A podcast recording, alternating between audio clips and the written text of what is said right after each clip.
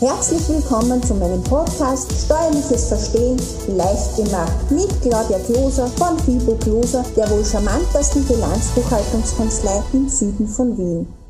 Beim dieswöchigen Steuerpodcast Steuerliches Verstehen leicht gemacht schauen wir uns den Kleinunternehmer und die Vermietung als auch über die EU-Grenzen an.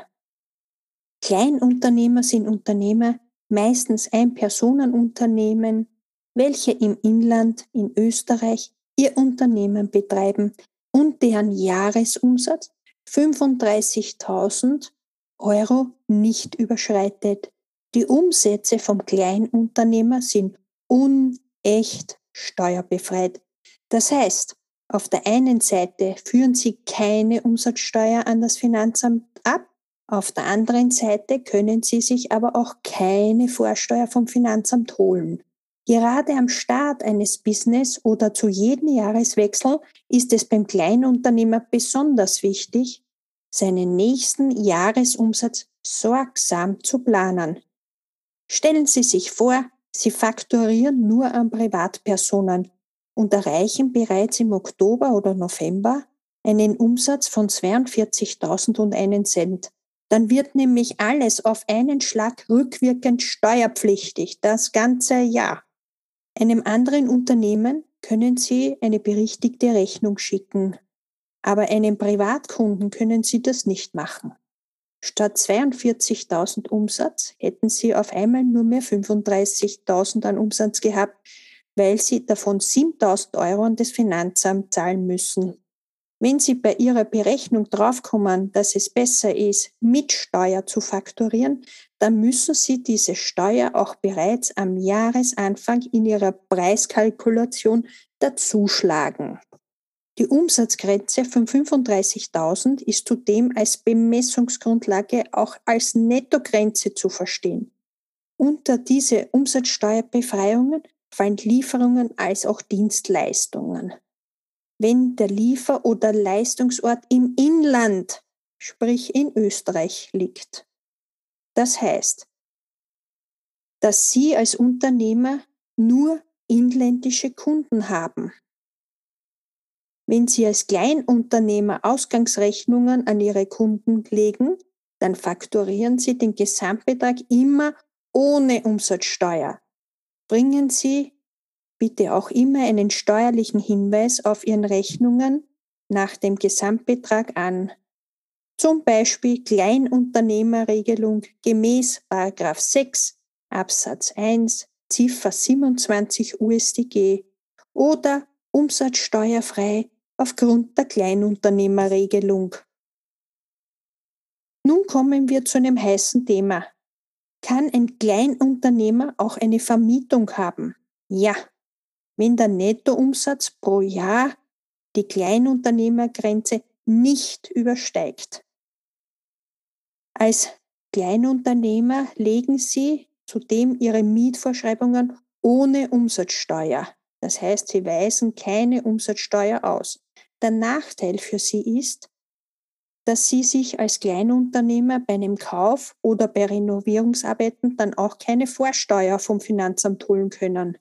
Beim Kleinunternehmer gilt, wer keine Umsatzsteuer abführt, kann sich auch keine Vorsteuer holen.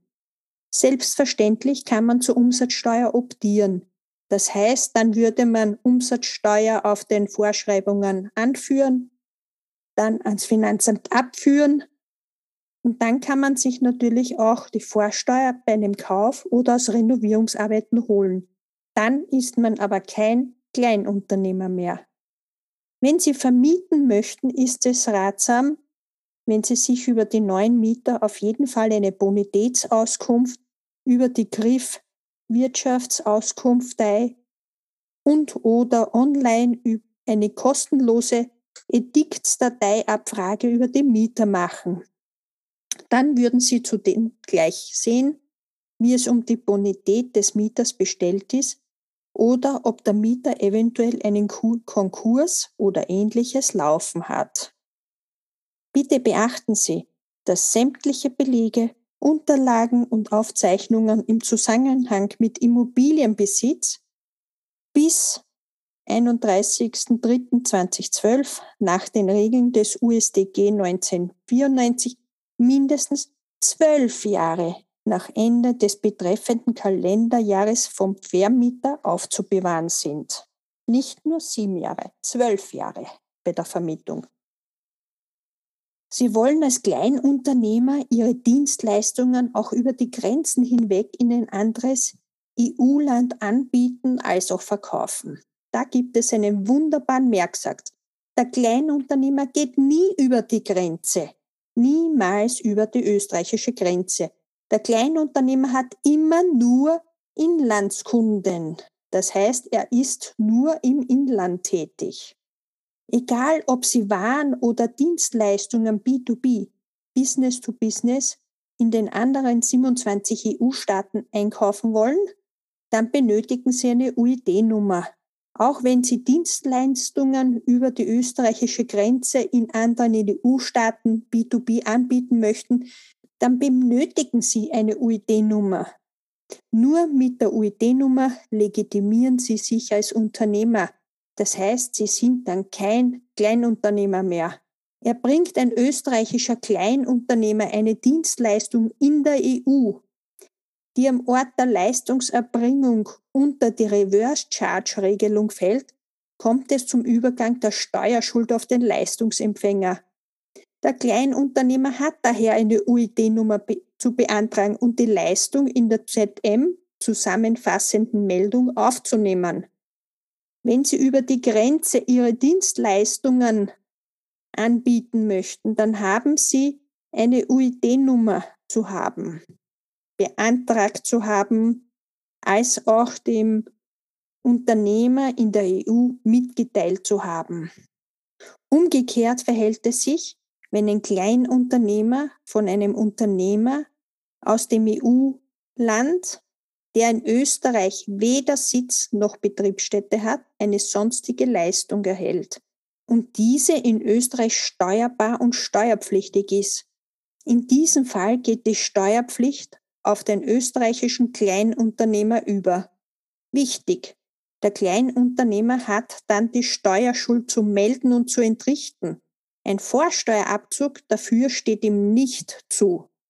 In dem Moment, wo Sie eine UID-Nummer beantragt haben, weil Sie sich die UID-Nummer zum Beispiel mitten im Jahr besorgt haben, dann ist das ganze Jahr steuerpflichtig geworden.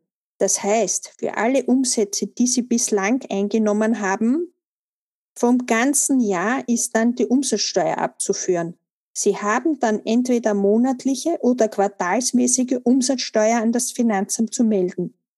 Selbstverständlich, wenn Sie monatliche oder quartalsmäßige UVAs haben, haben Sie auch eine Jahressteuererklärung abzugeben. Nun sind wir auch schon am Ende dieses Podcasts angelangt. Ich hoffe, der Podcast war für Sie wieder sehr informativ und Sie haben etwas davon mitnehmen können. Bitte beachten Sie, sollten Sie zu einem späteren Zeitpunkt diesen Podcast hören, kann sich unter Umständen die gesetzliche Vorgabe bereits geändert haben.